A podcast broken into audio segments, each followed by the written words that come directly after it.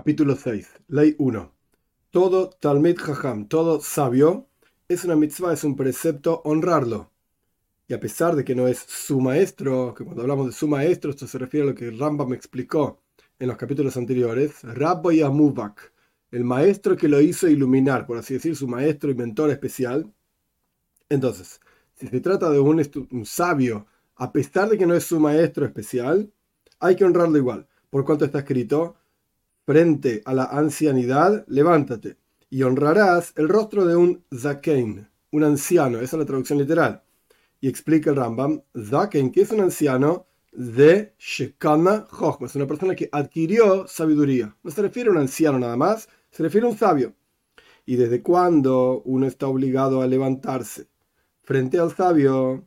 Desde que el sabio se acerque de él cuatro amois, cuatro amot. Un amo significa un codo, o sea, aproximadamente dos metros. Hasta que el sabio se vaya de frente a él. Dos, no se debe levantarse frente al sabio, o sea, no es necesario levantarse frente al sabio, ni siquiera, no en la casa de baños. La casa de baños antiguamente tenía varias partes. Está la parte donde la persona se saca la ropa y está la parte donde la persona en la práctica se está bañando. Entonces, si está en el lugar en donde se están sacando la ropa, ahí sí uno debe rendirle honor al sabio. Pero estar en la casa de baño propiamente dicho no es necesario. Tampoco en el baño, por cuanto está escrito, te levantarás y honrarás. Es decir, levantarse de manera tal que sea honrosa y no en un lugar que no es honorable. Y las personas que están haciendo algún trabajo específico porque fueron contratados para hacer un trabajo, no están obligados a levantarse frente a los Talmud de Jajome, frente a los sabios, en el momento en que están haciendo ese trabajo. ¿Cómo lo aprendemos? Por cuanto está escrito, te levantarás y honrarás, así como el honor no lleva consigo una pérdida de dinero, de la misma manera, el levantarse no tiene que llevar consigo una pérdida de dinero. Aquí la pérdida de dinero obviamente es de la persona que los contrató para trabajar. Pierden el tiempo levantándose frente al sabio en lugar de trabajando. ¿Y de dónde sabemos que uno no debe cerrar sus ojos y ocultarse del sabio de manera tal que uno dice no lo vi, entonces no me levanto? Para que el sabio no lo, no lo vea y, no, y la persona no vea al sabio y no tenga que levantarse frente a él, como está escrito, y temerás a tu Señor. He aquí, toda cuestión que fue dejada al corazón de la persona, que tiene que ver con los sentimientos, está escrito en la Torá, temerás a tu Señor. 3. No es apropiado que un sabio moleste a las personas y se enfoque a sí mismo hacia ellos, o sea, de pasar frente a ellos para que la gente se levante sino que el sabio tiene que ir en un camino corto y enfocarse de manera tal de que la gente no lo vea, para que no moleste a las personas y tengan que ponerse de pie frente a él. Y los sabios en general rodeaban, o sea, hacían caminos más largos y andaban en los caminos más exteriores, de manera tal que ahí no lo conocían, para que no moleste a las personas y no tengan que levantarse frente a él. 4.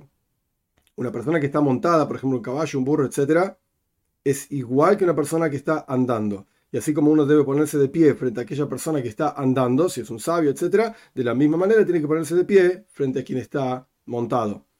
5.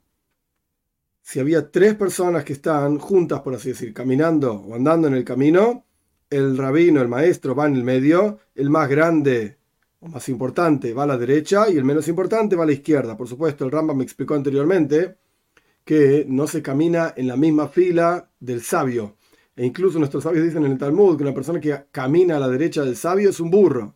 Literalmente, burr es una persona que no sabe nada, no entiende nada. Estamos hablando de que camina un poco más atrás, ni siquiera atrás directamente, ni al, ni al costado directamente, un poco más atrás, como fue explicado en el capítulo 5. Ley 6. Una persona que ve un sabio, y acá sabio se refiere a un sabio del Sanhedrin, es decir, del gran juzgado, que estaba en el país en el templo, etc. Una persona que ve un sabio no se para frente a él hasta que el sabio llegue a cuatro amois, a dos metros aproximadamente de distancia de la persona, como fue explicado anteriormente. Por cuanto el sabio ya pasó, la persona se puede sentar, no es necesario que espere hasta que deje de verlo. Antes estábamos hablando de un tal Medjaham, una persona especial, Zaken, un anciano, Shekana que adquirió sabiduría. Acá estamos hablando de un Jaham, un sabio si la persona vio al Av Beisdin, Av Beisdin significa el vicepresidente, por así decir, el segundo en autoridad del juzgado mayor. Si lo ves, tenés que pararte frente a él desde que lo vea lejano, tanto cuanto sus ojos alcanzan a ver, y no se sienta hasta que pase detrás de él por lo menos arba amois, cuatro amois, dos metros aproximadamente. Si la persona vio al Nasi, Nasi significa el líder absoluto del juzgado mayor, tiene que ponerse de pie frente a él tanto en cuanto sus ojos lo ven y no se siente hasta que eh, la persona no se siente hasta que el Nasi, el líder del juzgado mayor, se siente en su lugar o hasta que sus ojos dejen de verlo. Y el líder, el Nasi, que perdona sobre su honor, su honor está perdonado. Y cuando el Nasi, cuando este líder entra a la casa de estudios, todas las personas se ponen de pie y no se sientan hasta que él les diga, siéntense. Y cuando el Av el segundo en autoridad, entra a la casa de estudios, le hacen dos filas. Las personas que están paradas, digamos, frente al lugar donde el Av el vicepresidente, el segundo, está pasando, hacen dos filas, se ponen de pie de un lado y del otro lado hasta que entre el segundo en autoridad, se siente en su lugar y el resto de las personas que no están directamente frente al Beisdin, al segundo, se quedan sentados en sus lugares. 7. Un sabio que entró de vuelta al Beis a la casa de estudios, todo, toda persona que llegó a cuatro amos, a dos metros aproximadamente de, a distancia de esa persona, se pone de pie. Uno se pone de pie y el otro se siente. O sea, no hacen una fila, porque estamos hablando de un hajam solamente, de un sabio no hacen una fila, como dijimos anteriormente, para el Abbeidin, para el segundo en, autoridad, tampoco se ponen todos de pie, como dijimos para el Nazi, como el líder absoluto, sino que por cuanto estamos hablando de un jajam, un sabio, uno se pone de pie, el otro se sienta, uno se pone de pie, el otro se sienta, a medida que va avanzando en la casa de estudios, hasta que entre y se siente en su lugar. Los hijos de los sabios y los talmid de Jajomim y los estudiantes de los sabios, cuando muchos los necesitan, es decir, cuando son útiles para la congregación en general, entonces pueden, traducción literal, saltar por sobre las cabezas de las personas y entran y se sientan en su lugar. Antiguamente la gente se sentaba en filas y cuando uno entraba estaba, por así decir, atrás de todo en las filas, tenía que caminar para llegar a su lugar, tenía que, por así decir, saltar, ir entre las personas, saltando hasta llegar a su lugar por cuanto acá estamos hablando de los hijos de los sabios y los estudiantes de los sabios tienen este permiso de saltar por arriba de las cabezas de las personas hasta llegar a sentarse en su lugar. No hay ninguna alabanza en, los estudiantes de los sabios que entran por último, es decir, todo lo contrario, tenés que apurarte y llegar a tu lugar para no tener que caminar por arriba de las cabezas de las personas, por así decir. Si la persona salió por alguna necesidad, por así decir, por ir al baño, entonces puede volver a su lugar y no se considera algo inapropiado el hecho de que camine arriba de las cabezas de las personas. Los hijos de los sabios, cuando tienen capacidad para preguntar y para escuchar, etc., ¿cómo se sientan? Se sientan con su rostro frente a su padre, mirando a su padre. Si no tienen capacidad para preguntar, se sientan con su rostro mirando al resto de la gente. 8 un estudiante que está sentado frente a su maestro siempre no tiene permiso de levantarse frente a él excepto a la mañana y a la noche solamente. Levantarse frente a él significa retirarse, no, no el, hecho de levantarse como explicamos anteriormente, que cuando entra el sabio la persona se pone de pie, se sienta, sino acá estamos hablando de retirarse. Si este es un estudiante de este maestro, tiene que estar ahí sentado, excepto a la mañana y a la noche. De manera tal que su honor o sea, el honor que el estudiante le rinda al maestro no sea mayor que el honor del cielo mismo. Porque la persona lee el Shema Israel a la noche, a la mañana, como va a ser explicado en el libro de Amor, Ahaba, etc. Ley 9. Una persona que es muy anciano en edad, a pesar de que no es un sabio, nos ponemos de pie frente a él. E incluso un sabio que es joven se pone de pie frente a un anciano en edad. Y no está obligado a ponerse de pie completamente, todo su cuerpo, sino solamente para honrarlo, es decir, uno hace un movimiento con, por así decir, como poniéndose de pie. Pero no es necesario que se ponga de pie en forma completa. E incluso un anciano no judío lo honramos con palabras y le damos una mano para apoyarlo. Por cuanto está escrito, frente a la ancianidad te levantarás. Es decir, todo tipo de ancianidad. Es decir, al judío, al sabio judío, la persona se pone de pie al anciano judío, la persona también le da una reverencia si no es un sabio. Pero el anciano no judío, la persona le habla honrándolo y le da una mano para apoyarlo, para ayudarlo, pero no es necesario tampoco que haga una reverencia como poniéndose de pie. Ley 10. Los estudiantes de los sabios no salen por sí mismos para, para trabajar y para hacer cosas en la ciudad, por ejemplo, arreglar paredes o casas o caminos, etc., no, no salen por sí mismos para hacer trabajos junto con la congregación en términos de cavar pozos para el país y este tipo de cuestiones, para que no sean despreciados frente a los ignorantes. Que la gente dice, ah, este es sabio igual, no importa nada de Torah que estudió, mirá, está haciendo el trabajo igual que yo. Y tampoco se les cobra a ellos para la construcción de la muralla de la ciudad y para reparar las, puertas de la ciudad y para contratar guardianes de la ciudad y este tipo de cuestiones. Y tampoco se les cobra un impuesto para los regalos que hay que hacer al rey y tampoco se los obliga a dar los impuestos, tanto un impuesto fijo por sobre los habitantes de la ciudad como un impuesto específico para cada individuo. Por cuanto está escrito, incluso cuando, traducción literal, den entre las naciones, o cuando sean puestos entre las naciones, pero nuestros sabios dicen itnu, sean puestos entre las naciones, es yeshanu, hay una letra que podemos cambiar, por así decir, porque surge de la misma lugar, el mismo lugar en la boca, la taf y la shin, al fin y al cabo surgen de los dientes. Entonces, incluso cuando enseñen entre las naciones, porque están en exilio y están enseñando y son sabios entre las naciones, voy a recogerlos y voy a rebajar un poco la carga del rey y los ministros. Es decir, voy a rebajar esa carga de impuestos sobre aquellos que enseñan mientras estamos en el exilio. Este es un versículo que está en Oshea, en el capítulo 8, el versículo 10. Y también, si había que hacer negocios para un Talmid Hajam, para un sabio, entonces lo dejamos a que él venda primero. Si él tiene algo para vender, una tela o lo que sea, hacer negocios, primero le damos la posibilidad de hacer negocios al sabio. Y no dejamos ninguna de las personas del mercado que venda hasta que venda él. Y también, si tiene un din, algún juicio, entonces, junto con el resto de las demás personas que tienen un juicio, aquellos contendientes que van frente al juez, etcétera, etcétera, adelantamos el juicio del Jajam, del Talmud Jajam, del sabio, del estudiante del sabio, y lo sentamos a él también. El resto de las personas se ponían de pie, pero el sabio lo podemos sentar. 11. Es un gran pecado despreciar a los sabios u odiarlos.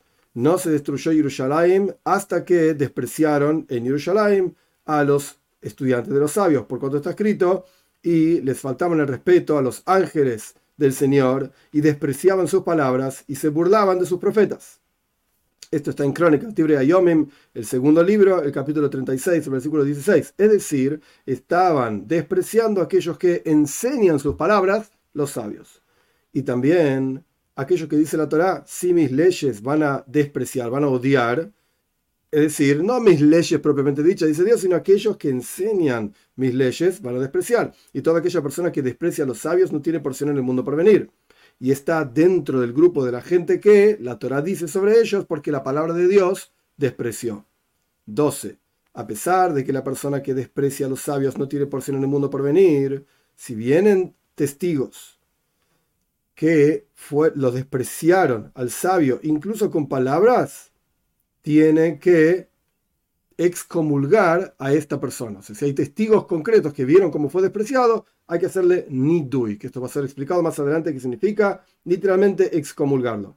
Y lo excomulgamos en el juzgado, en público, y le aplicamos una multa, que es un litra zav. Litra es una medida de oro, literalmente, en todo lugar. Es aproximadamente 354 gramos de oro, que estamos hablando de un dinero muy grandes, son como más de 20 mil dólares hoy en día, según el precio del oro que va variando, etc. Pero quiere decir que le aplicamos una multa muy grande a aquella persona que despreció a un sabio y le damos toda esa multa al sabio. Y la persona que desprecia a un sabio con palabras, incluso después de muerto, cuando el sabio ya está muerto, también se lo excomulga en el juzgado, un nidui en el juzgado, y solamente le desatamos, le deshacemos esa excomulgación cuando la persona retorne en Teshuvah, que va a ser explicado más adelante qué significa, literalmente retorno, arrepentirse, etc. Pero si el sabio estaba vivo, no le permitimos la excomulgación hasta que le pida disculpas al sabio a quien excomulgamos a esta persona por causa de este sabio que fue despreciado. Y también el sabio mismo, cuando él es despreciado, tiene permiso de excomulgar por su honor a algún ignorante que le faltó el respeto. Y no es necesario que haya testigos y no es necesario que haya advertencia tampoco. El sabio mismo puede aplicar la excomulgación. Y no se permite a esta persona que fue excomulgada volver a la congregación, etc., hasta que le pidió disculpas al sabio. Y si este sabio se murió, vienen tres personas y le permiten este nidui, esta excomulgación a la persona que despreció al sabio. Y si el sabio quería perdonarle y no darle una excomulgación, tiene permiso de hacerlo. Y los sabios, de hecho, todos se auto vanagloriaban, por así decir, de que nunca, nunca excomulgaron a nadie, nunca estuvieron ahí, a pesar de que en ciertas situaciones les faltaron el, les faltaron el respeto, pero ellos no excomulgaron a nadie. 13. El maestro que excomulgó por su honor, todos sus estudiantes tienen la obligación de comportarse en forma de excomulgación frente a la persona excomulgada. Pero un estudiante que excomulgó por su propio honor, o sea, acá no estamos hablando de un jajam, un sabio, sino un talmud, un estudiante, y él se sintió despreciado y excomulgó a alguien, el maestro no está obligado a comportarse con esa persona excomulgada en forma de excomulgada, que va a ser explicado más adelante cómo se comportaban. Pero todas las personas están obligadas, el resto de la gente está obligada a comportarse con esta persona excomulgada por un estudiante en forma justamente de excomulgada. Y lo mismo de otra manera aquella persona excomulgada para el nazi, para el líder mayor del juzgado del pueblo de Israel, está excomulgado para todo el pueblo de Israel. Una persona excomulgada para todo el pueblo de Israel no está excomulgada para el nazi, para el líder. Una persona que está excomulgada para su ciudad está excomulgada también para otra ciudad. Y una persona que está excomulgada para otra ciudad no está excomulgada en su propia ciudad. 14. ¿En qué caso se aplica todo lo que explicamos anteriormente de quién está excomulgado y cómo, etcétera? A una persona que lo excomulgaron porque tal, le faltó el respeto a un Talmid Chacham, a un sabio, bueno, estudiante de un sabio. Pero aquella persona que fue excomulgada por otra cuestión, por la cual corresponde excomulgarlo, por ejemplo, transgresiones en general, y el juzgado decidió que la forma de advertirle a esta persona es excomulgándolo, incluso si lo excomulgaron a un pequeño, las personas más simples del pueblo de Israel, el nazi, el líder y todo el pueblo de Israel tienen la obligación de comportarse con esta persona como excomulgada hasta que esta persona haga teshuvah, se arrepienta de aquella cosa por la cual la excomulgaron y se la permita la excomulgación. Por 24 cuestiones se excomulga una persona, tanto hombre como mujer, y son las siguientes. Dos puntos. Uno, una persona que desprecia a un sabio incluso después de su muerte. Dos, una persona que desprecia al enviado del juzgado, cuando el juzgado mandó a alguien para llamarlo, etc., y lo excomulgaron. Tres, una persona que llama a su prójimo esclavo. Cuatro, aquella persona que el Beistin, el juzgado, envió, mandó a llamarlo y le fijaron un momento para venir y no vino. Cinco, aquella persona que desprecia alguna de las cuestiones de nuestros sabios, por ejemplo, netil hacia daim, lavarse las manos, etc y ni siquiera es necesario decir una persona que desprecia las palabras de la Torah propiamente dicha, o sea, cualquier tipo de transgresión. 6. Una persona que no aceptó el veredicto que el juzgado estableció sobre esa persona, se lo excomulga, nidui, hasta que pague lo que el juzgado determinó. 7. Una persona que tiene en su dominio algo que hace daño, por ejemplo, un perro malo o una escalera rota, se lo excomulga hasta que quite este daño o este potencial daño. 8. Una persona que vende tierra suya a un no judío se le excomulga hasta que acepte todo tipo de situación forzosa o peligro, etcétera, que, o, problemática que venga desde este no judío a su prójimo judío, que es el dueño de la tierra que está al lado. Entonces, este tipo vendió su tierra a un no judío y este no judío hizo daño al judío que vivía al lado el responsable de ese daño es el judío dueño original de la tierra. 9. Una persona que testifica sobre otro judío en los juzgados de los no judíos y le terminaron por el veredicto del juzgado no judío sacando dinero con el testimonio sin ser el veredicto que aplicó el juzgado no judío similar al veredicto que hubiese aplicado el juzgado judío. O sea, la persona esta fue al juzgado no judío porque quería sacar el dinero y si hubiese ido al juzgado judío no hubiese logrado ganar este caso, por así decir. Se lo excomulga hasta que esta persona misma, que fue al juzgado no judío, pague lo que corresponda. 10. Un carnicero Kohen, sacerdote, que no separa los regalos que corresponden Zroya, Lejoaim y Keiva. Zroya es el brazo derecho del animal, Lejoaim es la mandíbula y Keiva es una parte del estómago, que son regalos que se supone que uno debe darles al Kohen, que eso está explicado ampliamente en otro lugar en el Rambam. Pero bueno, acá tenemos un carnicero judío que se Kohen, que él mismo se queda con los regalos porque dice, bueno, yo soy Kohen también, yo también soy sacerdote, estos regalos me corresponden a mí. De él debería dárselos a otro sacerdote, y por cuanto no lo hace, lo excomulgamos hasta que dé los regalos a otro sacerdote. 11. Una persona que profana el segundo día de Yom Tov, de festividad del exilio, que está explicado ampliamente en otro lugar. En el Israel, en la tierra de Israel, es un día de Yom Tov, de, festividad. Fuera de la tierra de Israel son dos días. Y aquí tenemos una persona que desprecia el segundo día, a pesar de que no es más que una costumbre. 12. Una persona que hace un trabajo el día anterior a Pesach, después del mediodía. 13. Una persona que menciona el nombre de Dios en vano o que hace un juramento en alguna cosa totalmente vacía y vana, sin sentido. O sea, menciona el nombre de Dios en vano. 14. Una persona que trae al público a profanar el nombre de Dios. O sea, llevó a la gente a terminar profanando el nombre de Dios. 15. Una persona que lleva al público a comer kodoshim, a comer partes o una, porción, por así decir, de un sacrificio fuera de Jerusalén.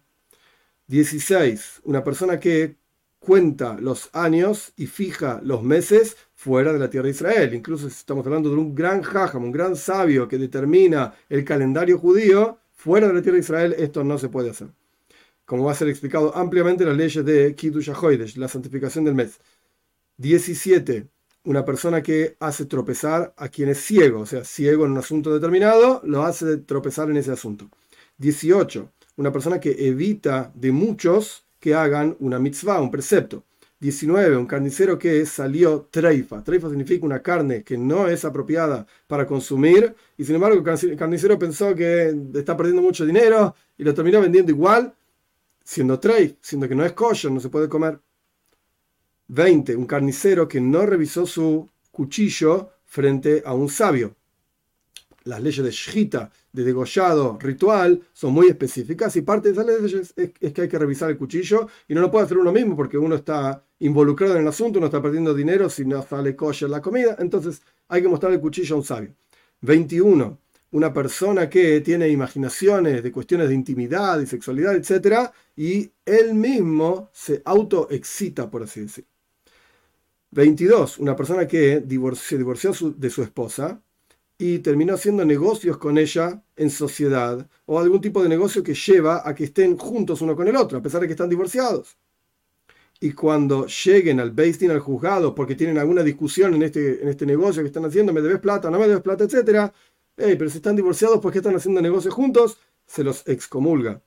23. Un sabio que hay rumores de sospecha malos detrás de él. Y 24. Una persona que excomulga a quien no corresponde excomulgarlo. Esto es, esto es una historia de Reish Lakish en el Talmud. Reish Lakish estaba cuidando un campo y apareció una persona que quería comerse los frutos del campo, empezó a comerse los frutos y Reish Lakish le dijo, hey, no te comas los frutos y la persona no le prestó atención, a mí que me importa. Y Reish Lakish le dijo, te excomulgo. Reish Lakish era un tal un gran sabio. Y la persona le dijo, momento, el hecho de que robé, robé, pero excomulgar no corresponde. Vos estás excomulgado. Entonces Reish Lakish terminó siendo excomulgado porque excomulgó a alguien que no correspondía excomulgar.